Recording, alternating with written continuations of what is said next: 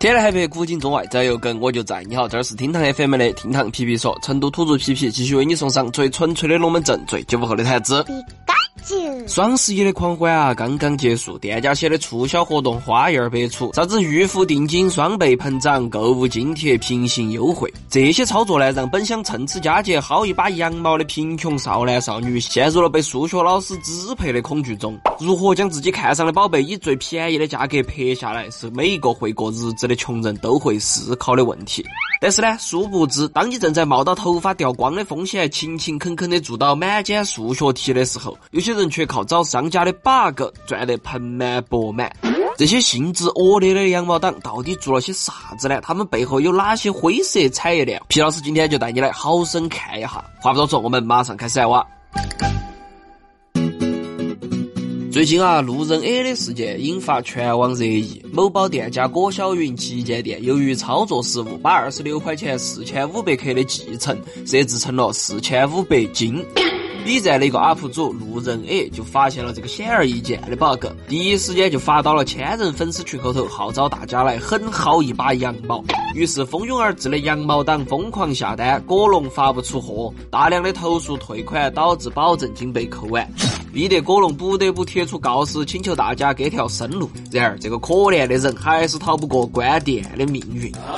事情发展到这一步呢，与其说是简单的薅羊毛，你不如说直接把羊都给杀了。哼！精打细算其实并没有错。以往平台和电商想要捞取新的用户，往往就是通过让利来引流，给点羊毛来让你暖和一下。用户砍价或者领券盖楼，一个愿打一个愿挨，并没得啥子问题。而贪图小便宜的人呢，也大有人在，例如啥子超市长期试吃不买的呀，去餐厅无限蹭吃蹭喝的呀，还有借别个东西不还的那些啊。虽然这些人皮皮都很鄙视，但是不至于恶心到极致。但是明知会把店家逼到绝路，还疯狂吸血，大力宣传不拿白不拿的观念，这种行为啊，就属实太恶臭了。我太有种下来！在这些热衷于薅羊毛的人后头呢，有一些是普通用户，只是偶尔捡下漏洞占点便宜；有些呢是明知漏洞还依旧多次薅了再薅的羊毛党。还有一些就是以此为牟利的黑灰产业团队哦，像今年年初拼某某就曾被黑灰产团伙抓住了漏洞，疯狂薅走了总价值数千万的优惠券。这种利用商家失误或者平台漏洞钻空子的薅羊毛行为啊，在羊毛党圈内的黑话叫做上 bug 车，也叫撸条子。对于那些标错价格的店家，羊毛党通过鼓励群友一起大量下单，把定价量提高到店家难以负荷的地步，就是算准了店家不可能按照错误的标价发货，而一旦店家无法发货，他们就可以进行投诉。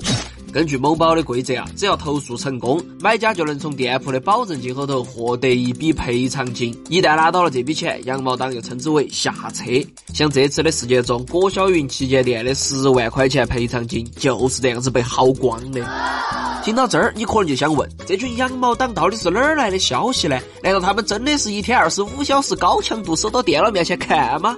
皮皮去查了一下，发现啊，真的是林子大了，啥子鸟都有。在网上不仅有个薅羊毛的薅羊毛吧，居然还有个薅羊毛网。这些地方聚集了全国各地的羊毛党，他们互相分享自己手中的信息，一旦发现了新的 bug 车，就号召同党一拥而上。而这其中规模最大、执行力最强，也是最害人的，就是那些以四位数起的薅羊毛 QQ 群。群后头的管理员呢，就是那几个专业的羊头，他们专门负责各处打探消息，只要是可以钻的空子，就会把店家的链接丢到群后头供人围墙。但是，你以为这些羊头真的是想带到兄弟些发家致富吗？咋个可能？这些人只是利用群后头的人赚钱罢了。哦，其实啊，在整个羊毛党的群后头，最赚钱的也就是羊头。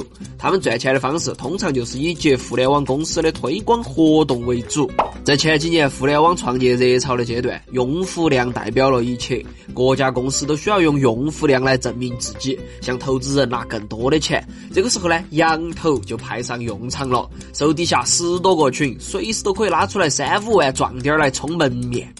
互联网公司刷了数据，羊头拿到了推广费用，羊毛党薅了羊毛，可以说是皆大欢喜。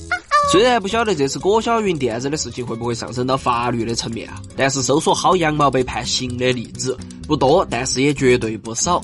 最近就有一件热搜，男子恶意差评索要退款获刑，讲的就是一个人连续一个月十三次找外卖商家退款，从而吃白食吃到了爽，最终呢也被法院赏了九个月的牢饭。差评的设置是为了规范商家保护消费者，而不是恶人行恶的挡箭牌。羊毛虽好，但是你不要在这儿乱薅。你过来啊！此次事件中的 UP 主路人 A 目前已经被 B 站封号，郭晓云旗舰店呢也获得了平台的帮助，也希望其他的羊毛党能从中吸取教训。薅羊毛虽然爽，但是一旦贪恋诱惑，再多的羊毛也无法治愈内心的丑陋。